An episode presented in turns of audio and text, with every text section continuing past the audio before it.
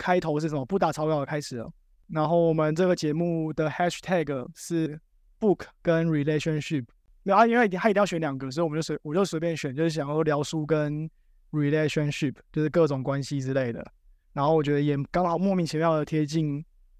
之前聊的题目。对对，那我们前四集全部都没有介绍这件事情。今天算实验集吧，就是邀请了 Jasper 的两位新室友一起来玩一集 podcast。对，就是也看看多人的那种，就是什么动态的，就每个人都有一种能量，然后不同能量交集在一起，就会变成负。反正好的主持人就是有办法掌握能量，但我现在还没办法，所以我们就来练习看看，就这样。对，就来玩玩看吧。上半年结束嘛，所以如果你再混半年，就可以把这一年全部混完。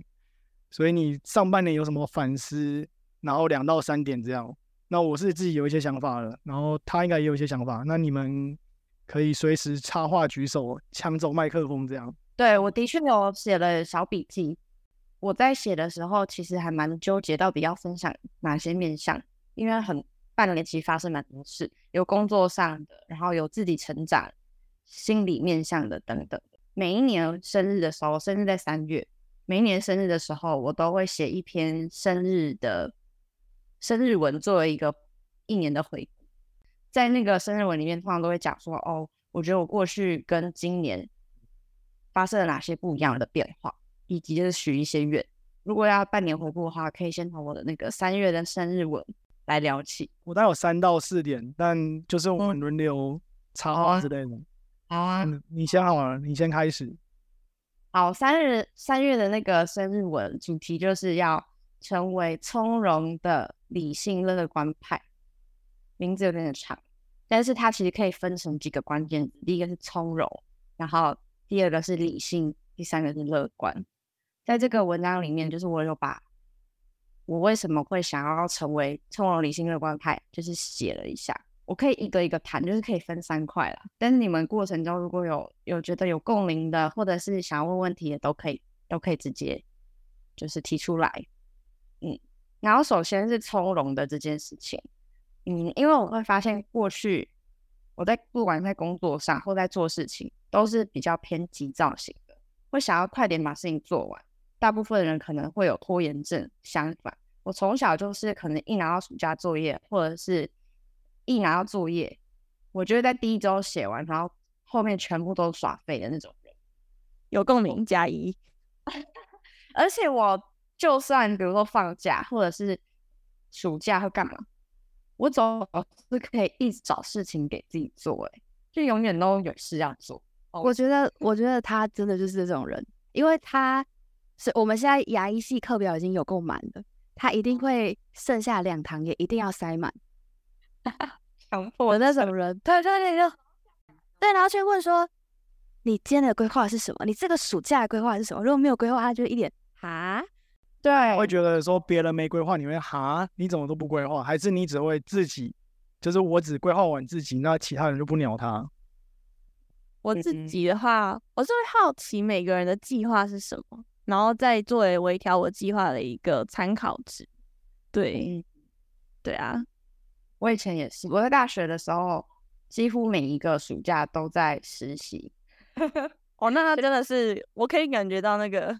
不能闲下来的那种急迫感了，哎，对，就是好像就一直要做事情，有一种不做事好像会很怪、过恶感的感觉。嗯对，就是好像就是怎么讲，没有那种啊，别人觉得 OK 耍废很放松，但是不，我们在耍废的时候就会觉得怪怪，然后就觉得有罪恶感那种感觉。我到现在还是有。这种倾向，不过我今年就特别许愿说我要变得从容一点的。其中一个原因是，因为我就是观察那些可以 work-life balance 做的非常好的人，他们其实是有意识的会去空出自己的休息时间。他是 block 一个时间是那个时间我要大耍废，然后其他的时间他就要认真投入工作。所以以前我是一口气把所有的事情就塞满，然后也不会排休息时间那种。但是现在我觉得有意识的划可一个休息时间给自己，然后让那个时段可以帮助自己充电，反而可以在下一个忙碌的冲刺期，嗯，更有效率。所以我就想要这样子练习，就是可以休息，然后可以冲刺，可以休息，可以冲刺，这样。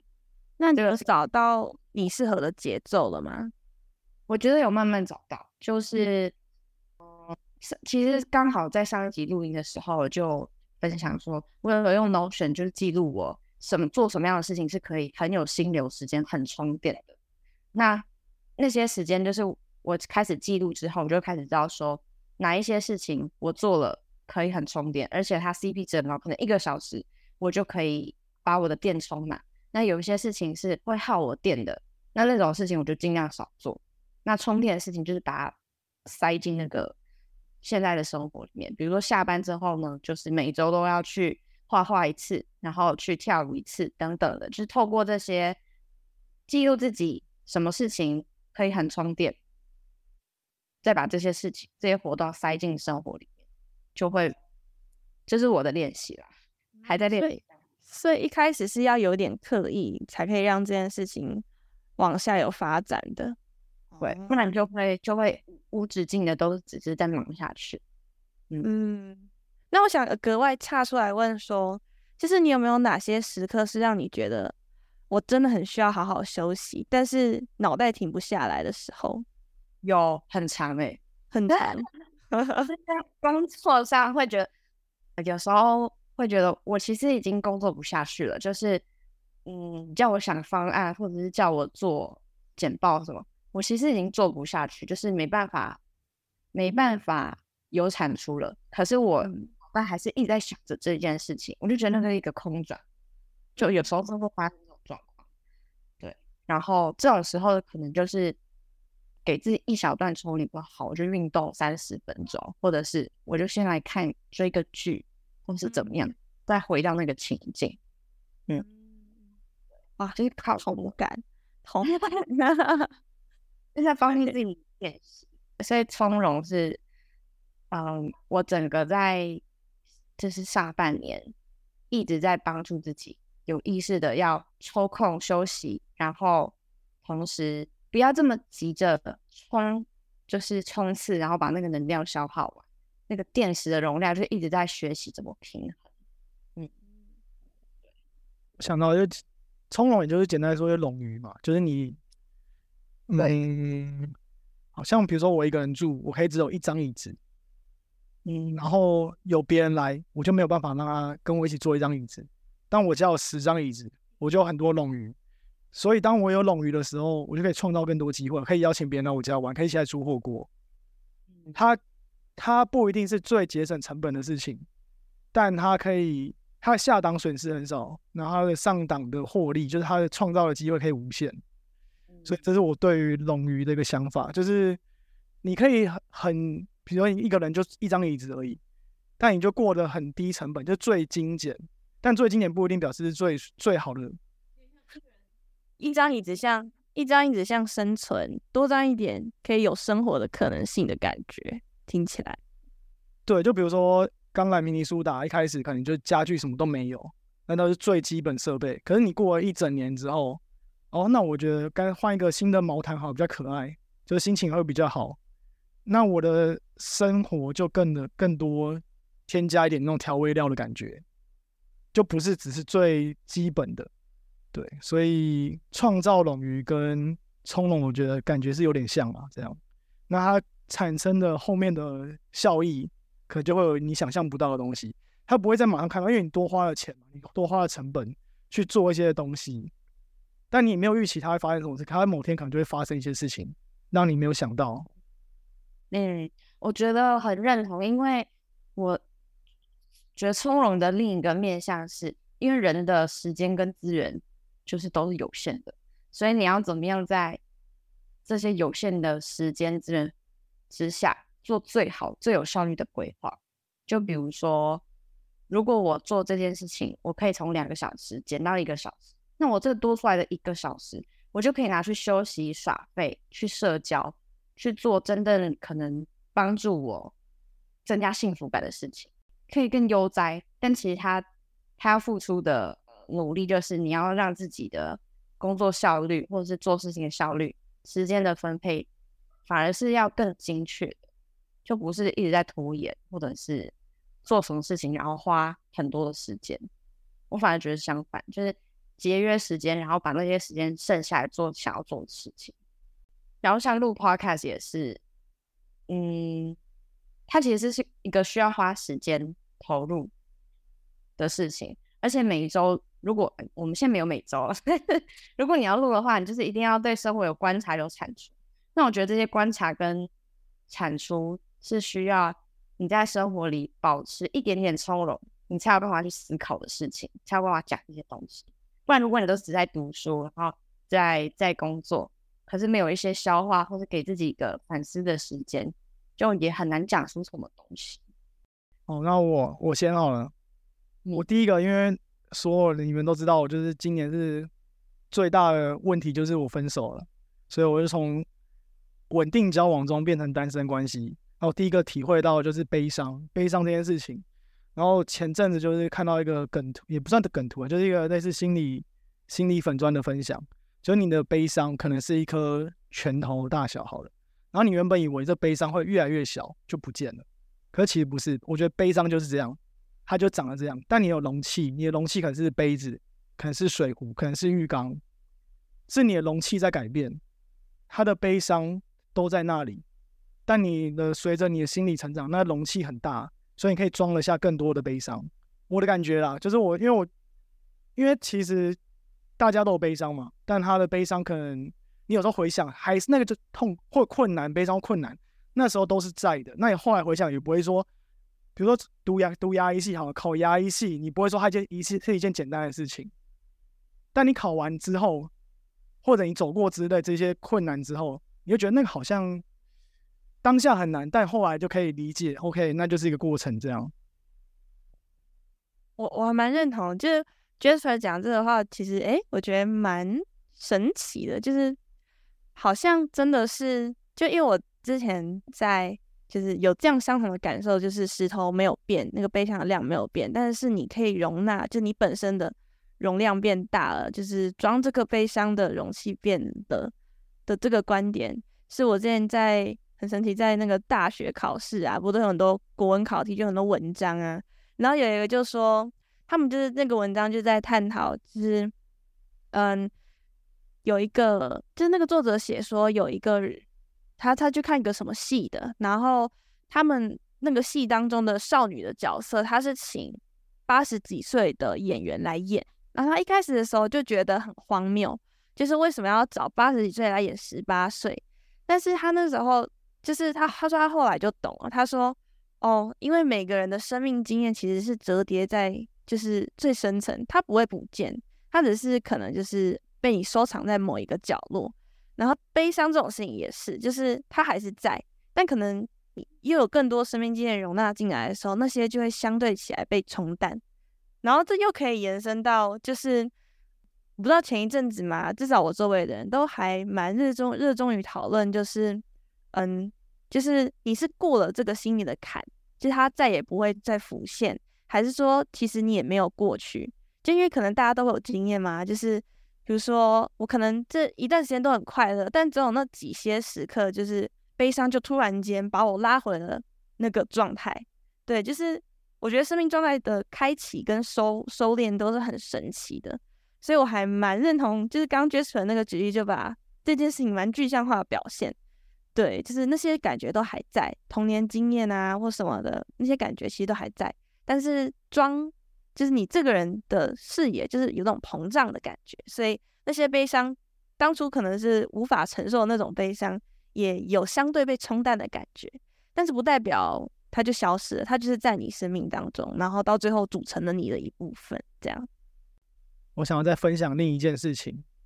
这件事情就是也是有上半年的很重要的心得，就是诚实跟友善。虽然很很废话的，你可以看，对对。就是为什么要诚实？可是其实诚实它背后是有一个很重要的原因，就是它是最有效率的运作模式。因为说谎很累，你说谎的时候要记得很多事情，然后才有办法，就你心里会有个负担。就简单的举例就是说，比如说我停车的时候可以不缴停车费，但我就是不缴停车费我去玩，就会抱着一种担心被开罚单的心理。但如果每次都缴停车费，我就可以玩得很开心。就是不用担心我的车会被拖干嘛之类的。那我觉得这就跟诚实跟说谎就很像是，就我只要每次都尽量的诚实，我就不用在心里放一些负担。哦，我这边做坏事，那我比如说我现在高铁逃票，高铁好像有那个什么或者普优码之类，可以那个刷悠卡，你就可以搭。那你就担心说啊，那个可能要多付钱。如果你你你被罚款，可能就付两倍的钱。那你就带着这个东西去搭车，那你说明长期的损益效果来讲，其实是一样的。那你何必这样？那我就觉得，就不如就直接以最诚实的观点去做很多事情。然后我觉得这也是很美国精神的事情，就是美国就是有个自由行政，你进你进这里可以买票，但他票就是你可能自己投钱，或者有一个卖票亭，但你要跳过去也是可以。对，他说自助结账也是。就你也可以做坏事啊，就是每次都做小二小二，但你就觉得说，因为大家其实都想当好人，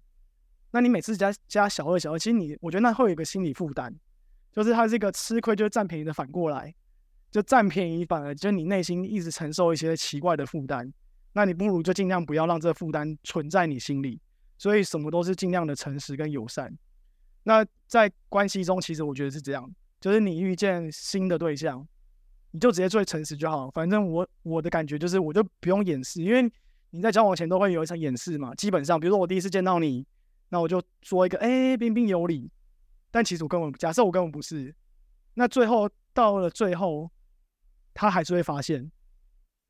就是比如说你装出来的东西，当你好，你能不能交往三个月之后，他最后还是会发现，哦，你你根本就不是我想象中的那样，你三个月前跟现在三个月后长得完全不一样。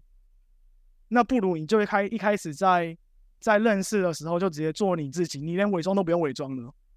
那你这样真的找到最终的那个长期的伴侣的机会，或者我说这样时间成本说不定反而更低，因为你你就一直做自己。那你在做自己的过程中，反而就吸引到真的会被你吸引的人。这是我觉得跟这个诚实跟友善是有连接的。对，就是诚实是最好的策略。这个不是只是对个体个人有效，因为这个是。就是我分享个人经验，然后刚好我前阵子也是听另一个 podcast，他在讲他是一个呃基金的投资者，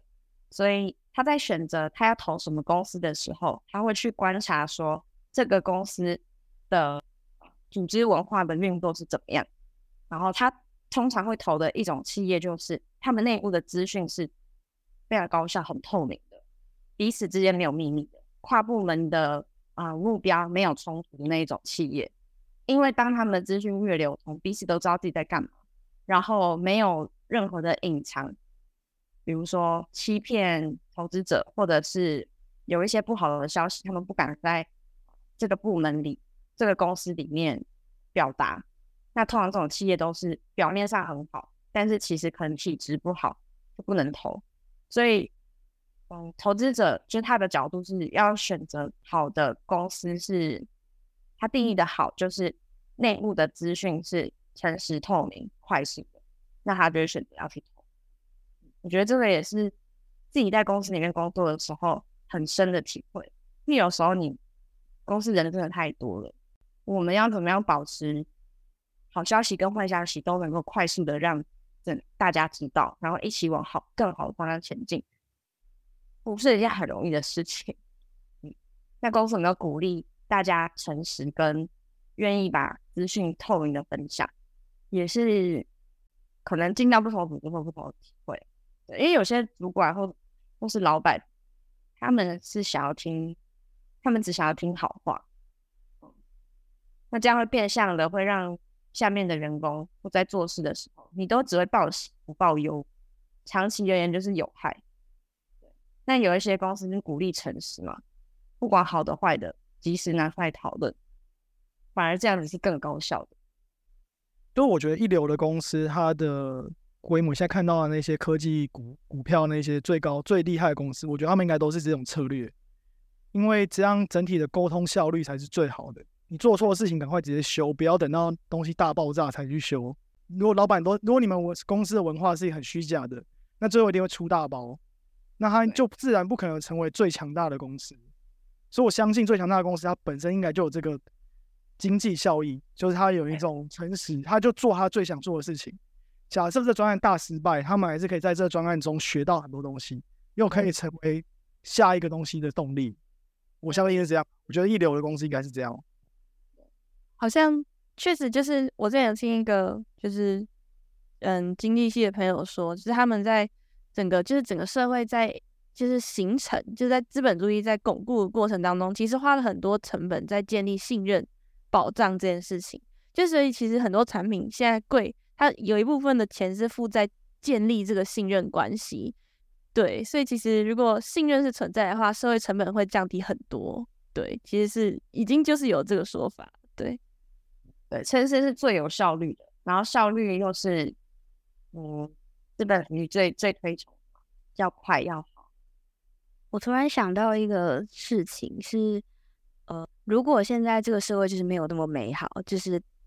不像刚讲的一流社会，大家都这么诚实，会讲。这个公司也许哪里有不好的地方？那如果我们是在这个公司里面的人，没有那么诚实的公司里面的人，那大家会选择怎么做？或者是说，如果你的不诚实可以为你带来利益，那你还会选择继续诚实吗？就比如说，呃，前几天我们老师跟我们分享，现在我们台湾的医疗制度很多会盗刷健保卡，或是盗取一些医疗资源，明明没有帮你做某个医疗动作。可是就报上健保局，就哎有有做这个动作，然后就多领一些鉴保费。那这种是一个不诚实的做法，当然那个医师可能也会心里不安。可是当发现这个大环境很多医师都这么做的时候，那会怎么选择？我一个知道一个我的答案，你也在讲你的答案。这叫一个叫酱瓜理论，就是你有一个 pickle theory，就是你有个 pickle，然后它就是一个社会的演化。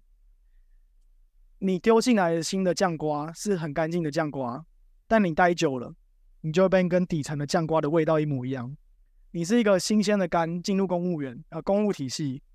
你永远无你个人的能能能力无法改变体制。你进入公部门，你想待十年、待二十年，你待二十年之后，你就变成公部门的典型的基本款，做事情就是照着规章，呃，盖盖印章、签合。什么核销啊，什么会计、主计，叭叭一堆的。你真的受不了了，你就直接离开了。你觉得这是一个社会的一种天责，但是它是社会的，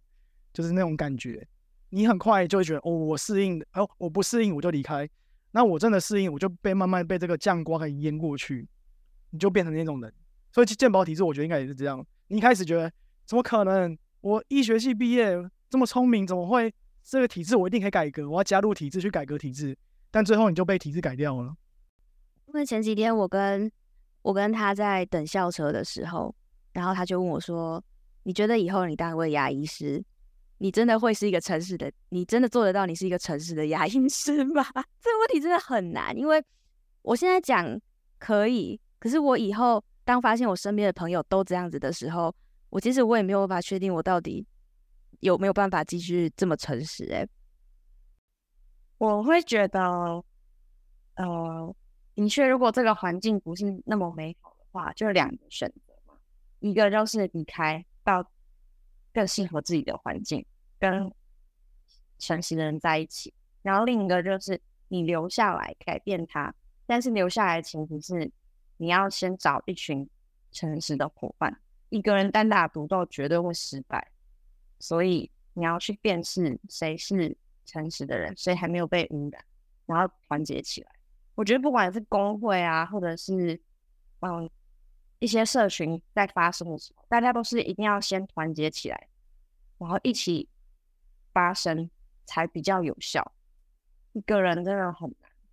对，所以在企业里或是在各种环境里这样，就是辨识谁是同类，然后组成一个大有。至少在这个团体里面，你们可以达到一个共识，说好，我们不要被这个环境恐慌，我们可以试着一起做一些什么。那如果你只是一个人单打独斗，通常都会受伤。这我就连接到我今天有一个想讲的题目，就是见树又见林的整个社会学的背景概念。就我们的生活每天都在玩一个大富翁，就是这个大富翁的规则，它有它的规则。那大富翁规则就是我要成为最有钱的人，基本上大家有玩过大富翁的人都知道。那里面有很多角色，什么呃孙小美以前不是有大富翁四还是什么之类的，或者什么？火金贝贝是不是？对对对对，那一种。对，不知道你们玩过没有啊？时代的眼泪。好，反正大风就是会有很多人物、很多建筑物，也有一些概念，货币、银行、阶级，每个人可以升到什么阶级。然后，但是不不止这样，这样并不能构成大风，他们有一些关系，只是关系关系很很隐晦。所以其实谁来玩大富翁，都会玩出一样的东西，就是我们在这个体制下，目标就是赢，成为最有钱的人。就跟打篮球好了，你把篮球不重点不是篮球员是是谁谁谁，而是这个游戏它就是谁投篮得到最多分谁就赢。所以你在篮球队里面，你就会照着篮球队的文化、它的社会去运作。你就算不是很会打篮球，你进去它里面，你还是会照着这样走。所以我们都生活在一个比自己更大的一个社会中，所以听起来像废话，但同时我们又带着一个小盒子。就我们想象，我现在脸上盖盖一个小盒子，我们以为看到的世界就是全世界，就跟小朋友，我们认识的宇宙就是全宇宙了。但是我们要认识，就社会学基本概念，只是我们要知道我们有个小盒子在看我，包住我们自己，然后意识到有这个盒子的存在，以及盒子还有外面。这盒子很很简单，比如说我现在是一个，我现在圣诞节，我就对每个人说：“哎，Merry Christmas！” 你以为全世界都在过圣诞节，可是人家说是佛教徒。根本没有在管你圣诞节，但你就莫名其妙以为人家就是要过 Merry Christmas，就觉得莫名其妙。因为我们就常常带着这种，嗯，可能就是背后的文化的概念，然后去看所有世界。但是重点就是要意识到，不是所有人都带着跟你一样的世界观。那这就是个社会学的基本态度。虽然我也不是，我就只是上过课，然后看那个十年前那个《剑术和剑灵》，到现在第二次看，然后觉得还是蛮多收获的。就像我像我刚刚跟那个上次跟 Angela 说的，就是你现在可以突然辞职，什么时候不要做，就去瓜地马拉度假三年，但你不会这么做，对吧？每个人都有办法做到这件事情，因为我们就被这个社会的框架框架住。我们怎么做的选择，我们好像觉得我们可以做选择，我们可以去瓜地马拉，可以放弃一切，可以休学，可以跟家人撕破脸。你可以，你可以这么做，但你不会这么做。这就是因为这是一个社会上的最小阻力的路，我照着这个社会的期望而怎么走？因为我在玩这个大富翁，我现在在大富翁里面，我就是照着大家的逻辑去走。像我现在录 podcast，我怕不会突然莫名其妙骂脏话，就是他录 podcast，他有还是有个文化在。我我自己也觉得很奇怪，我在想到这件事情的时候，就是我们在做一个创作，可是我们还是用写作、帮 podcast 录音的方式来记录。而没有超脱这东西，它还是一个文化，大家可以接受的事情。我们没有做出超级超出常规的事情，对，所以，我们其实永远不，我也不知道怎么讲，是不是永远，我也不知道。但我们就在这个游戏中慢慢的去玩，然后好像我们可以决定，但选择好像又是固定的几个。我我以为我选选择，但我可能只有五个选项，我没有办法变出新的选项，然后就让人让人觉得，哎。好像背后有一个人在操控我，其实我只是一个 RPG，然后就真实世界有个 Jasper，他现在玩一个角色，你叫 Jasper，然后在操控我。现在每天做的事情都是他的那个遥感 GBA 模拟器，这样就让我想到那个一个电影，就《楚门的世界》，不知道大家有没有看过？对，反正就是有一种，不知道，可能是就像刚刚，就我还蛮认同刚刚 Jasper 讲的话，就是有时候你会觉得你自由，但是你又同时觉得你不怎么自由的那种。很矛盾的感觉，对，有没有意识到自己其实正在玩这个游戏很重要？因为有些人他就觉得，哦，我是出生，然后我就照着这个规则，然后去去读书、工作、成家立业这样，他并没有意识到，其实他做的每一个选择是被整个社会的规范一步一步的设计和安排，就是有意识到自己在。玩这个游戏的人会比较痛苦一点点，因为你会有时候会发现啊，这个规则怎么这么奇怪，怎么不公平，或者是嗯，为什么大家都没有发现这个奇怪的地方等等的。但是社会学它想要做的事情是让你意识到哦，原来我是这个大富翁游戏里面的一个角色，然后我之所以会做这些行为，是因为有一些规则在规范着我们，不一定能改变，但是可以就站出。就是超脱一下现在处的状态，然后看客观看自己现在是什么情况。对，嗯，我可以延伸一点点这东西，就是这个题目叫做资本主义的接力棒。我的想法是这样，就是我在这边，你们现在在美国嘛？那你我觉得认识到的美国来到可以来到这个 United States 的人，我认识的各国人，我觉得大部分人家里背景其实都不错，就是大家都有一个社会阶级，一定中产阶级以上的人，韩国人也好，日本人也好，他们家里有财力，有什么可以让他送他们来这里，或者他们国家帮他们 support 的一些东西，那他们可以来到这里。所以并不是所有人都可以到这里，某种程度也是种幸运。然后会讲到资本主义的阶级棒是这样，就是我想到那个我阿公只有读小学，小学毕业第一代，我爸爸读到高职，那我现在就可以读 PhD，那我小孩就会更好。所以资本主义的接力棒，大家都是用整个家族去拼，可以这样讲，就是你一定会把你的资源留给你的家族。如果你是一个很希望你的这个家族的状况越来越好的人，那我的家族会变得更好，是没错，这是在个人角度。但如果我很真的很就是在跟别人比的话，比尔盖茨家族怎么办？他他第几代都已经超越我现在了，然后他前十代的没有前前五代就超越我现在了。对，所以那他的家族的庞大程度又又会更恐怖。这有点连接到那个刚刚讲的，就是那个大富翁的模式，但它还是一个接力棒。你其实。以个人角度来讲，像我个人角度，其实我觉得很棒。它的接力棒是越接越越，大家越跑越快，或者大家得到的东西是越来越多的。所以资本主义这在这在我的个人角度，其实帮助我很多。对，那也会帮助到我的下一代很多。但就是看你跟别人比较的话，又会又会造成一个社会不平等，因为人家可能人家真的是什么阿公阶级，就以前就是比如说一九二零年，他阿公就在念博士班了。那我二零二二零二三年才在念博士班，就是那个你的第一代跟人家第一代差超多了。那我，想到我们刚就是，哎，我们其实有跟教授们吃饭的机会，然后呢，就发现教授们的小孩都是 PhD 学历起跳，就是在他们的谈话间就是非常普遍，就哦，你小孩读 PhD 了，哦哦哦。可是，在我们就是大学生的观点来看，就是就是前前几代也没有 PhD 的那种，想说哈，所以他们的。学历都是 PhD 起跳 这样子，对，就是一个蛮冲击的事情。对，所以就是讲资本主义的接力棒，感觉就是有这种感觉，越叠越高，越接越顺，然后整个家族越跑越快，这种感觉。毕竟我们都是既得利益者，所以呢，会想要巩固好自己的资源，把所有的资源都留留给自己的家族，然后让跟自己相关的这一条链子的人。都可以得到最好的照顾，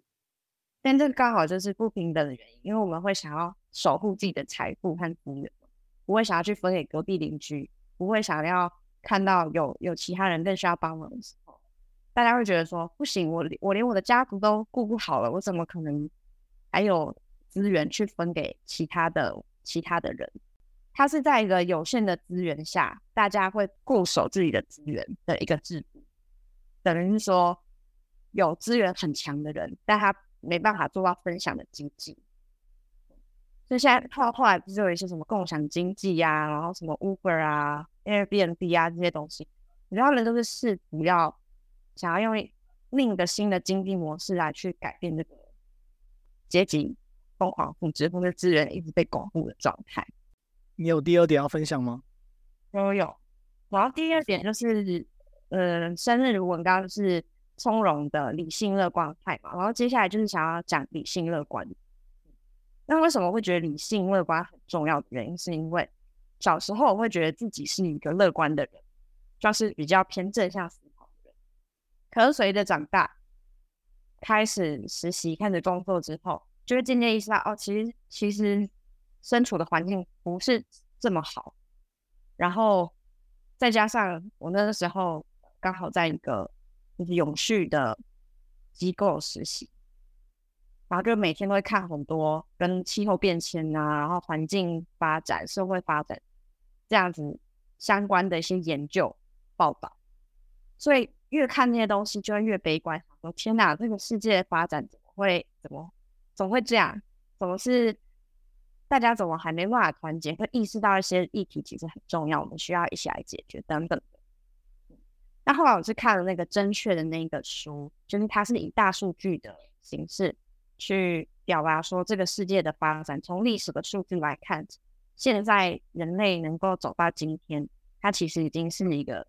或是最大家一起努力的最好的版本了。嗯，目前不是完美的版本，但是我们其实是有在慢慢变好。尽管新闻然后有很多负面报道，哦，然后再加上就是前一阵子我也是听 podcast，就是他是讲一个创业的议题，然后那个创业者就讲了一句话让我很认同，他说：“悲观者往往正确，但是乐观者才会成功。”就是悲观的人，其实他看世界他会看得很透彻、很清晰的，他得到的资讯可能多半是真的。可是你要乐观，你才有办法去克服那些你觉得很难的那些条件，然后进而成功。我就很认真的想，是不是其实有时候在生活上真的需要先先相信，然后才去行动，而不是你看见了某一些机会点或什么才去行动，这样比较有办法，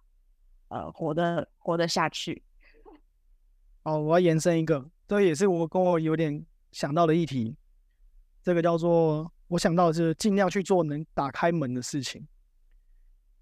就是怎么讲，这是一种感觉，就是等你有看过《钢之炼金术师》吗？就要就是等价交换，就是你要做一些牺牲，然后换一些东西，然后打开门的事情，我可以举例，比如说我觉得录 podcast 就是一个打开门的事情，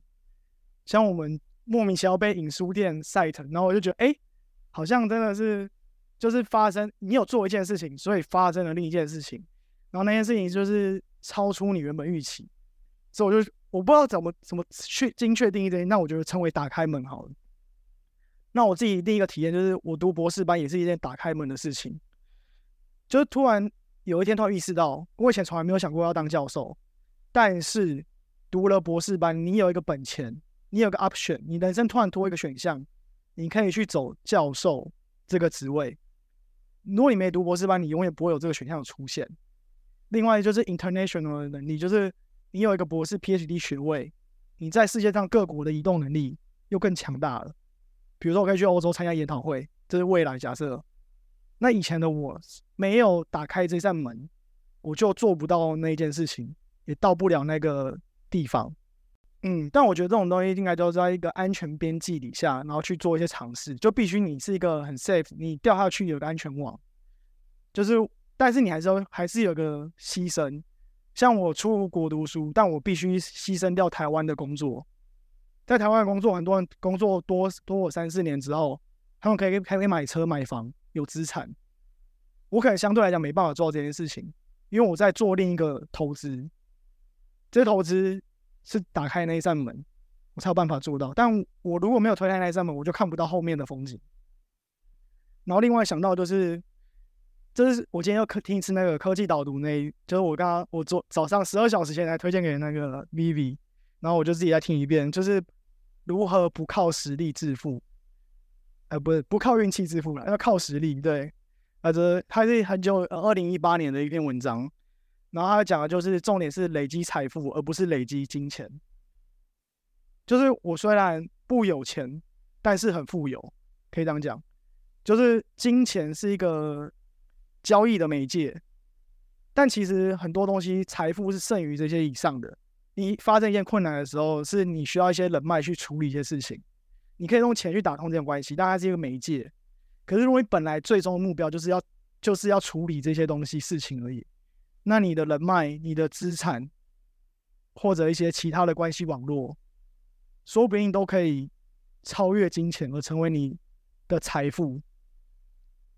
对，那如何做到这些东西？如何做到那个不靠运气致富？也中间也有一件事情叫做拥有具体知识。不知道你还记不记得？具体知识其实就是很难，它叫做 specific knowledge。然后这种东西。也很难形容，但我想到最接近我真实世界的具体知识就是写论文，跟着教授做研究。因为这个东西不是你说，不是你说你上什么 Coursera 课程你就可以学到的，不是你你你就是一定要来，我一定要来读博士班，然后跟着教授做个三到四年的研究，我才有办法学到他身上的具体知识，就是一个师徒制的关系。然后我要跟他长期的互动，我才有办法从他身，因为我现在在读流行病学，然后他很多很很小小的事情都有启发到我。像我最近在写论文，那个就是被论文审稿，就是我现在就是在科学研究嘛。然后我投稿投稿之后，然后有两个有两个那个 reviewer 就写的说，哦，你写的不错，很有逻辑。然后一个写的说，你怎么写的这么这样？就是你写的都是没什么道理啊，那不不就是一堆。然后我就我一我看到回信就觉得有点惊讶，我怎么我这样是不是完蛋了？就是我是不是写不好？然后我就有点紧张，然后就写信给我老师，然后老师就马上跟我讲说，哦，他的观点跟我们观点，他的观点是正确，但是一半正确。然后不不，我们可以怎么做？然后我突然就想到四个字，因为我那时候很慌，然后老师就给我一种处变不惊的感觉，就是我我当下很紧张，以为这件事情很严重的事情，但在他很有经验的底下，这个就是小事情，我们就只要怎样就可以解决。这东西完全没有办法在我课程中学到，或者我在其他地方学到，我一定要跟跟这个人做某些长期的合作，我才有办法学到这个成为 PhD 的具体知识。哦，刚好我的新英文在最后去许愿的时候，我想说以前可能都很单纯的讲啊，我希望我的工作怎么样，要家人怎么样，或是什么的，平时，但是我这一次会希望我的许愿是，呃，你像是切成一个披萨，披萨里面有好几块，我就是许每一个面向，比如说工作的面向长怎么样，健康的面向长怎么样，然后呃。生活的面向怎么样？就是在许愿的时候，会比较 focus 在不是只是赚了多少钱，或是得到升迁那种世俗意义的累积，而是回到财富的层面，累积了多少知识，开了几扇门，然后做了什么样的新的尝试等等。这样我在回过头，明年我在看我自己今年的时候，我就会说啊，我开了一扇门是 podcast，我开了一扇门是怎么样？会觉得那个累积对我来说很踏实。我我觉得很神奇的是，就是我也在做同样的事情。就你是一年，就是你是生日的时候写个回顾文嘛，有点收敛过去，然后展望未来的感觉。然后呢，我也有做同样的计划，而且我很幼稚，就是我把这个计划还特别命名，我叫它“红玫瑰小卡计划”。然后呢，我之前就想说，就是。我不知道哪来的灵感，但是我之前就是因为台南，我在台南读大学嘛，然后台南很多庙，然后就是那种几百年那种，然后呢，我就想说我要把它写在一张就大大纸上面，然后也是分，比如说今嗯未来一年健康方面我想要怎样，然后可能课业方面会想怎样，然后或者是各种反正各种面向，然后呢，我就要把就是我要把每个部分写上去之后呢，去。就是去庙里面跟神明宣读，这样禀告一下未来这一年要干嘛，请保佑一下，这样，然后，然后再把每一个部分剪给一个好朋友，然后请他们保管这个碎片，然后等到一年之后呢，我们再一起来，就是拼起来，就是我再找不同的人，然后跟他们分享我这一年的故事，然后再凑起来贴起来，然后再制造下一张，这样，就是呃还蛮像的，我也有大概。类似的举动，但那是以不同的形式展现，这样好有趣。而且我好喜欢你这个活动，就是因为我是做自己的一个派嘛，就是一个嗯那个派这样。但是我没有把这个披萨分出去。那你是有做我这个分手的动作，然后但我现在就是对我就跟各种朋友说，哎，你你就是收一下我的碎片哦。然后 有人说你是佛地魔吗？因 为你 分灵体分给我。很有趣，对对，但是我现在我现在已经就立费立很久，然后我生日已经过来一一个多月了，我还没有把它产出来。哦哦，因为去年就说过要做这样的事情，不好意思。然后来吃完这个开始可以去行动，哎，可以哦，可以哦。就是有时候真的是要找到一个是适合时间，要沉思一下，然后才会有感觉。但是有时候这件事情对生活来说是奢侈的，对，所以就是还没有行动。会来会来，你可能被追杀了。现在我好朋友看到我都会说啊，我的卡片嘞，然后我就先伸出卡片才可以跟他好好聊天，这样开玩笑的。对，嗯，真的是我，我是属于那种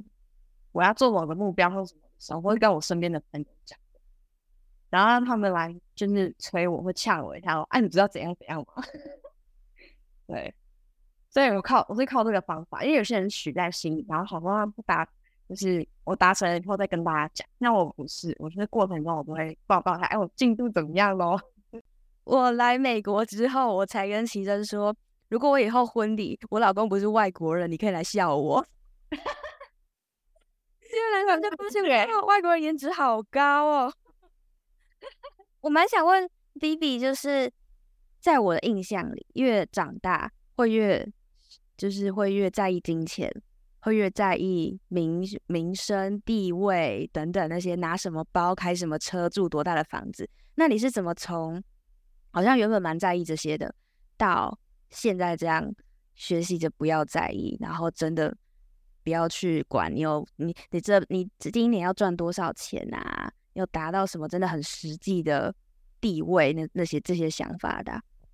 如果要先简答你的话，就是更认识自己的话你是说更认识自己，知道自己要的是什么，什么会让自己开心快乐？对对，这是我。然后另一个是很像社会学的那个，我们说我们在玩这个游戏，我们要累积积分，我们要赚到一个房子，赚到一个车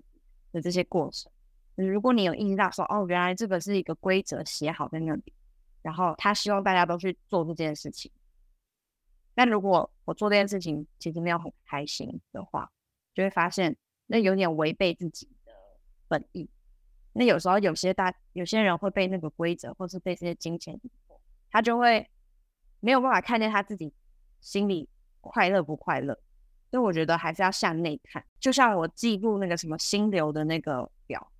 我就特别还有一个栏位，因为我有活动嘛，左栏是活动我做了哪些事，右栏是我花了多少钱。我就后来发现奇怪了，让我开心的事情好像都不太花钱。嗯，我想好奇你的那个心流表，你说你用 Notion 来记吗？对，可以，我可以好奇，就是你的会想要特别想要记录下来是哪些？你刚刚有说时间，然后哦是我哪些面向？还有哪些特别写下来，就是需要记，就是要来记录的面向吗？我当初只是想要 分析，就是哪一些事情是让我进入心流，所以我几个，一个大约做的事情做了什么，然后第二个是这件事情发生在什么时间，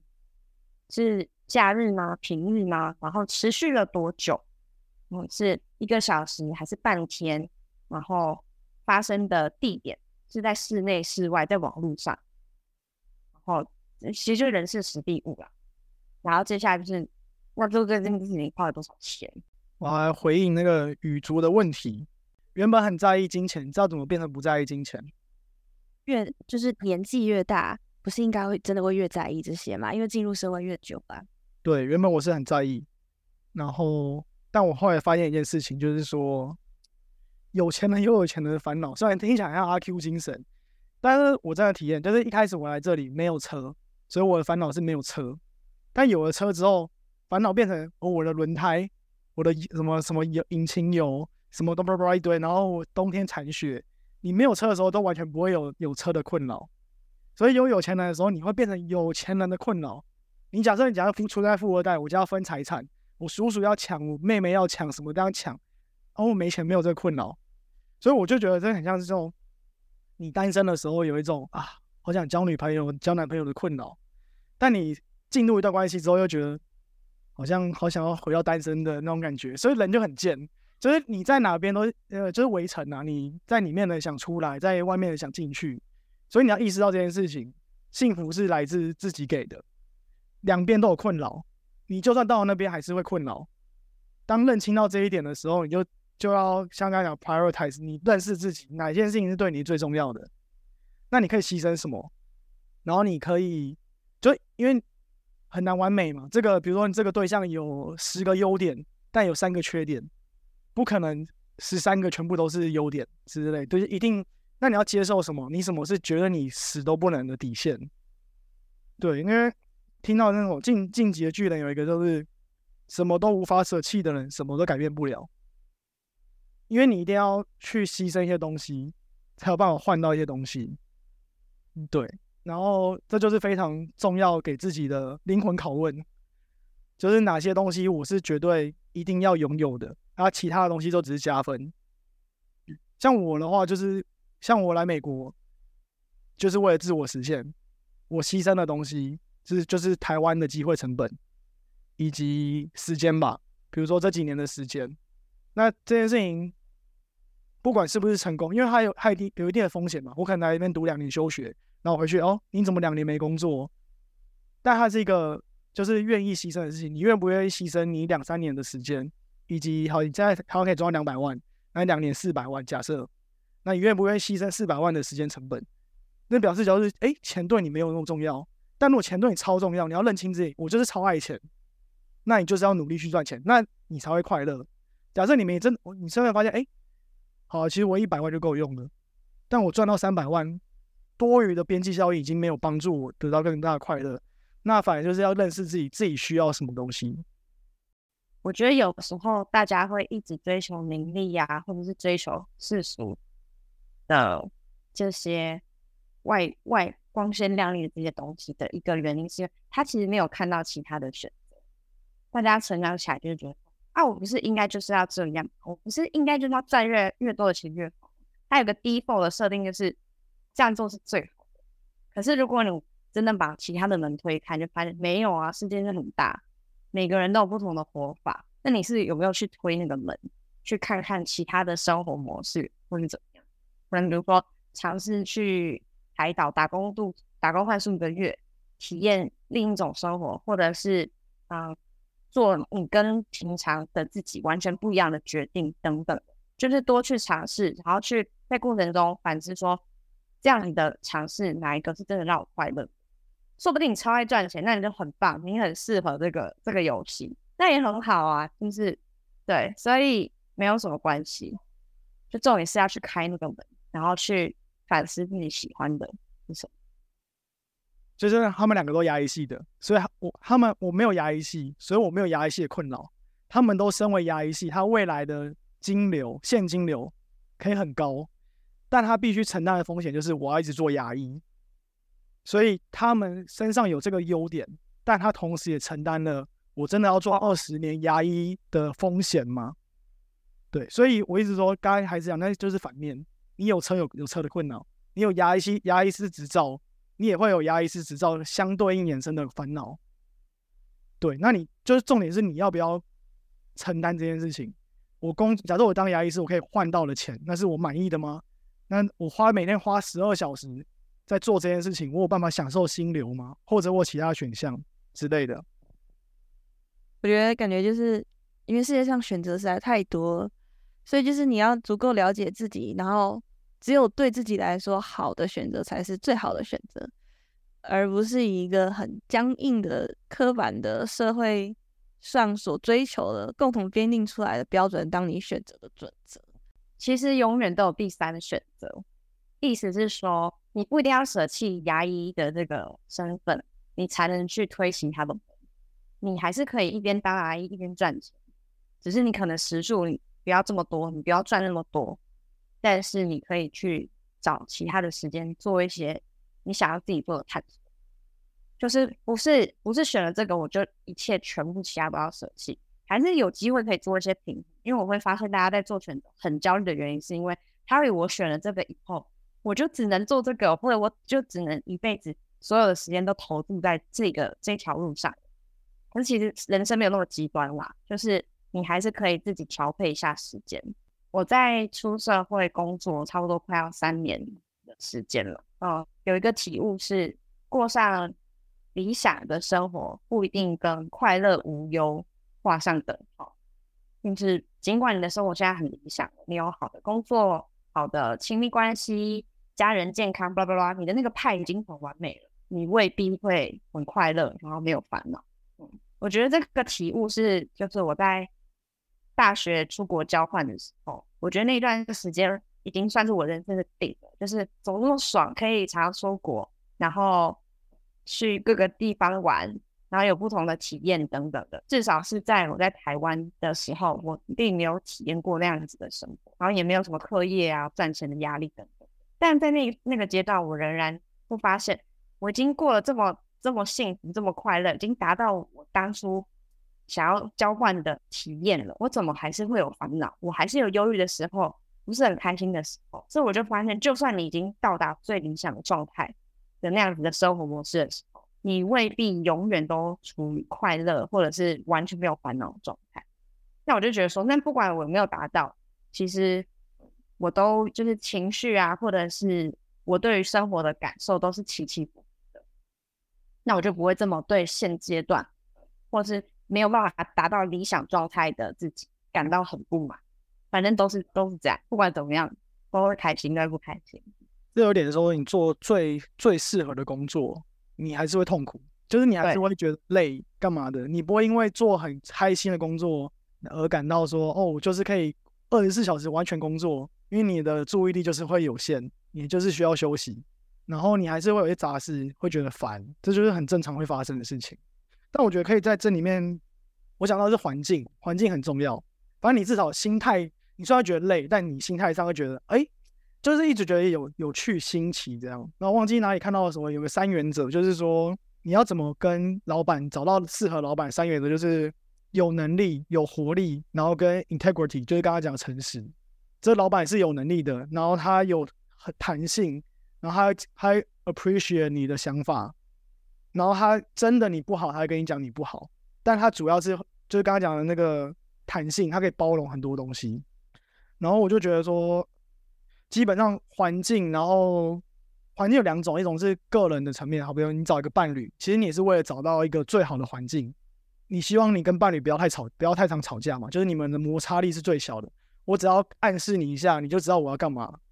我们不用每天在那边吵架，每天安慰谁，你在哭啊，安慰你这样，那样成本太高了。所以，我们其实重点还是要摩擦摩擦的那个摩擦力最小，然后沟通成本最低。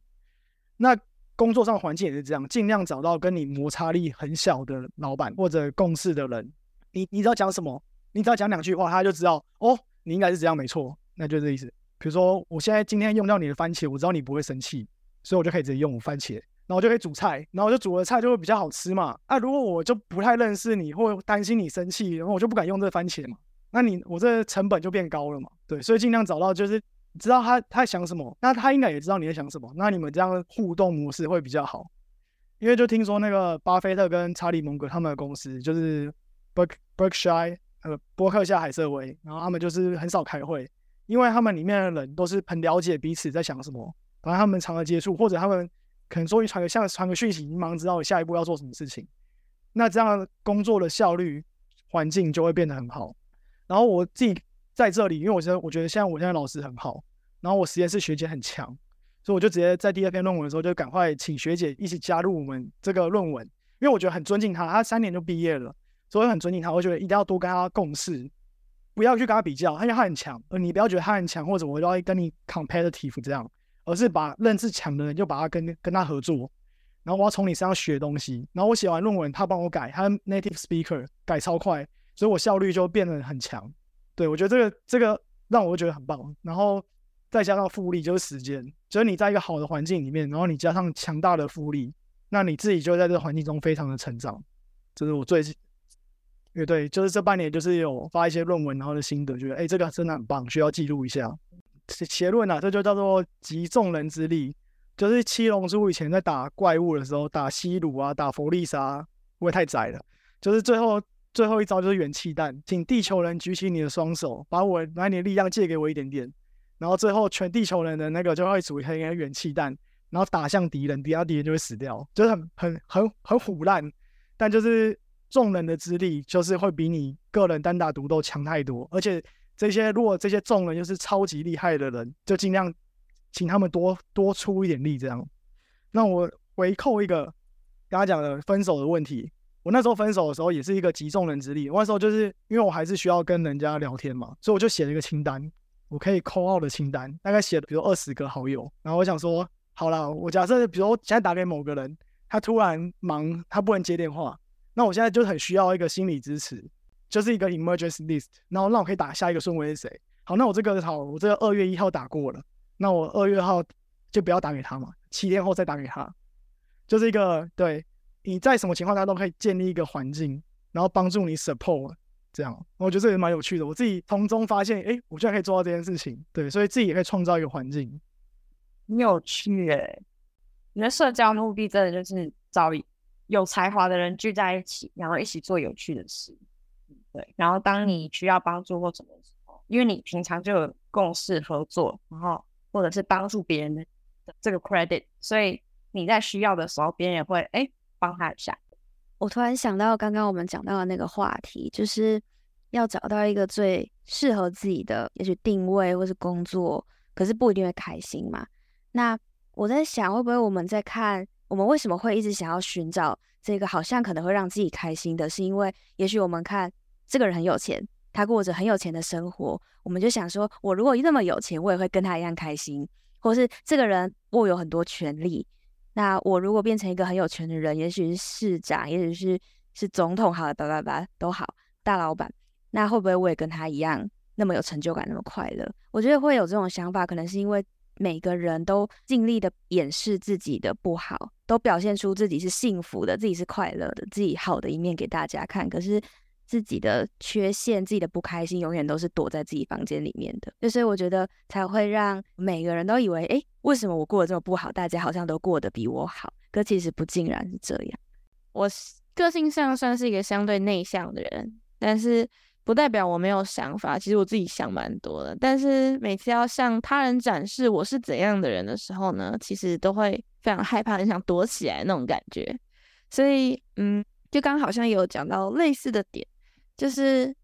未来半年想做的事情嘛，就是把自己是怎样的人这件事情就尽量展现出来，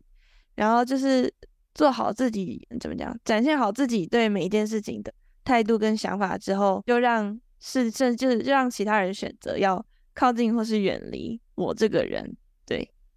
算是这半年嗯过去半年来从这些小心，感觉这样是一个可以尝试的生活方式。在此立一个小小的 flag。其实我，你刚才讲说看人家的生活，然后人家觉得我只要有那样的生活就会过得好。巴菲特有讲过一个，就是说他他虽然他讲这样也没说服力的，他说巴菲特的生活跟你其实没什么两样，就是回家煮饭，然后看书，然后睡觉，去开会，回家煮饭，开车，看书，睡觉。他只是多了几艘游艇，几艘什么帆船，几个 club，几个公司，但他的生活跟你没什么两样。他吃饭也是吃一样啊，就因为可能巴菲特他这个人就是吃饭不吃什么好特别好吃的之类的。当然，我记得有这类似的说法，就是他除了拥有了资产那些东西以外，他跟你的生活得到了快乐，说不定他的心流 checklist 跟你差不多。他说不定跟家人聊天吃饭，反正他最快乐的事情，而不是什么去股东会跟人家拉塞。他个人觉得去那边股东会要干嘛？哦，真的很有趣。我之前在台大参加过那个李李远哲演讲，然后李远哲已经很老了。虽然我不知道这样讲好不好，就是他也很老了。然后我们在后来要拍照，就是每个人都跟李远哲比个耶耶，我跟李远哲合照拍个 IG。然后李远哲脸都超臭，然后当然讲没有没有攻击他的意思，就是我我形容，那我我形容是我感觉到的。然后就想说，李远哲已经这年纪了，还在那边演讲，说不定演讲并不会带他给他快乐。他反而觉得我这个年纪应该有更重要的事情要做，这个变成一个义务，一个 duty。我为了社会义务而来台大做个演讲，所以他根本做这件事情他没办法感到心流。我猜啦，他都这个年纪，说明他更重要的事情是陪他的什么家人，陪他的小狗。假设有，好吧？所以他反而感到快乐。他跟你们这些死大学生只是为了打卡那边拍照，他并不觉得快乐啊。我我我想法是这样，工作一阵子，然后有开始有更多的钱，可以买更多的东西或者什么。快乐指数没有增加，只是你的选择变多了。选择变多，可能可以背后代表是，可以你可以买快乐 A、快乐 B，可是 A 跟 B 的快乐指数其实我觉得差不多。就是公他说公司面试的时候，我跟你讲过，公司面试的时候，在最后一题就问说，一到十分，你觉得你自己的幸运值是多少？然后面试者就要回答，然后他结论就是说，远离幸运值太低的人。对，就是每个人可以评估一下，感觉自己的幸运值是多少。就是你觉得你你你跟别人比，你有多幸运？一到十分，你觉得你是几分？我应该会回答七到八分吧。就是背后幸运值，它背后是一个无法用科学去算的东西。但因为太无法用科学算，所以它背后可能非常交错复杂，跟你的整个人生观都很有关系。就你你是你觉得自己很很衰小的人，比如说你家可能发生失火，然后你可能被倒会，股票大跌，那什么投机去买买乐透干嘛赔多少钱，那可能背后的东西是你的价值观不知道怎样，或者你交到不好的朋友，那你就觉得哦，朋友都在干嘛，然后很奇怪，做一些奇怪的事情。这比较讲就是说，五个人平均薪水法则，就是比如说你的薪水其实跟你身边的五个人平均薪水是差不多的，我觉得非常合理。你是牙医师，你身边最五个亲密的朋友可能就是牙医师嘛，所以他们五个平均值可能就是你现在的薪水。对，那我觉得忧郁、快乐、幸福可能都有这种感觉。你最幸福，你跟一群超级幸运的人，你身边的五个人都是超幸运的，那我觉得你幸运值不会太差。然后这跟刚刚讲环境有有点像，就是你要在一个环境里面，然后你对你你如果觉得很忧郁，那你自然莫名其妙会被一些忧郁的人吸引过去。然后你身边的五个好朋友可能都很忧郁，你会发现，哎哎，你也好忧郁哦。那我们来聊一下我们的忧郁，好，然后就分享一些我们的伤痛啊什么的。对，那你很正向，那我我身边五个人也很正向。假设啦，就是我觉得那个都是一个同温层，但我觉得幸运也是这种感觉。所以他的意思说，你要远离衰小团体。就是他们怎么那么衰小？那一定他价值观有些怪怪的，因为有时候都是那个幸运，它隐藏在不幸之中。但就是对，everything will be fine in the end. If it's not, if if it's not fine, it's not the end. 就是他最后都会很棒。如果他你还觉得他没有很棒，那就还没到最后。如果你有这种心态，就是所有事情都命中注定，你就是会走，就是所有发生的事都好事，只是他还没到。那如果有这种正向思考，那你就会自己觉得就是哦很棒。就是你现在遇到很不好的事情，你还是觉得没有没有，他只是还没到，我再看久一点。就像贾博士的那个 connect connecting the dots，你现在遇到超雷的事情，可是你过两年之后，这些雷的事情帮你超多。像我自己是 COVID nineteen 那一年，就是不能去日本，然后就卡了非常久。对，但我那一年就是去读了非常多的书，然后也做了，就是意外的得到一些 extra 的时间，然后而让我现在有办法在美国。对。所以当下看会觉得哦超痛苦，我怎么那么可怜？但是长期来看，他可能就是哦，其实我超幸运，就是因为看起来是很严重的事情发生，而发生下一件完全意想不到的事情。我刚刚一直在想，为什么我会给自己七到八分？我觉得有一个原因是因为，也许我现在才二十岁，我的经历还没有很多，而且我现在也还是一个学生，就是我。国小、国中、高中、大学就这样很顺的上来，所以也没有遇到什么多真的会影响到大局的大挫折。因为我刚刚一直在想说，遇到的挫折到底是什么？其实让我第一个想到的，我第一个想到的是我重考，就是高中考大学第一年没考好，然后第二年重考。那在当下当然会觉得是一个很大的挫折，我是一个怎么那么悲惨的人？大家都上大学，我还要再再重考班。可是我最后也因为重考这一年，我交到了一群我很好的朋友。对，所以这样子回去看，我就会觉得，哎，其实这件事对我来说也不是一件悲惨的事情。那第二件事情对我来，对我来说，我觉得是最曾经最大的痛苦，就是因为我的课业问题，所以我需要延毕。那延毕一年，对我们牙医师来说，当然也是一个很很烦的地方，就是你同学都已经一年不知道赚多少钱了，你可能还没有出社会。那也因为我延毕这一年，所以我有更多的时间可以去体验跟别人不一样的生活，就出国交换，或者是也是因为这个机会，所以我这个暑假才可以来美，要不然我应该要在台湾台湾 考国考。对，所以呃，我觉得这一些，我就是因为这些原本的挫折，我这个人的个性会把它转成。我自己觉得可以丰富我人生的另外一个养分，所以我才会给自己大概七到八分的幸运值，就是我觉得应该也不低吧。啊，当然我也有很多觉得很我很衰小的事情，一定每个人应该都会有。可是对我就应该这样说起来可以给到八分了。对，大概成这样。幸运的人有一个体质，就是他就算遇到很衰的事情，他都还是可以从这个很衰的的事情里面学到一些东西，或者是变成养分。所以 in the end，他就觉得还是幸运。可是虽小，觉得自己很衰小的人，他就是陷在里面，觉得我怎么那么衰，我怎么那么衰，然后没有办法遇到什么事都很衰。对对对对，就我觉得也像说乳蛇，男生其实不要太讲这些乳蛇，因为你每天讲这些乳蛇，你就真的很废。它是一个自我实现预言的感觉。我觉得我超幸运，其实我抱着这心态反而会幸运。而，不能觉得我就是超水小，我好，我不要去，我不要出国好了，不然我出国一定会被当啊，学一定学不好啊之类的。你若抱着心态，那最后就只会这样。谢谢你们今天来参加一次算是实验性那个录音，好，希望那个安卓拉的那个 flag 可以真的立起来。我会努力的，我会努力的。好喽，那就到这边喽，谢谢你们，我们就下集再续喽，拜拜。拜拜，拜拜。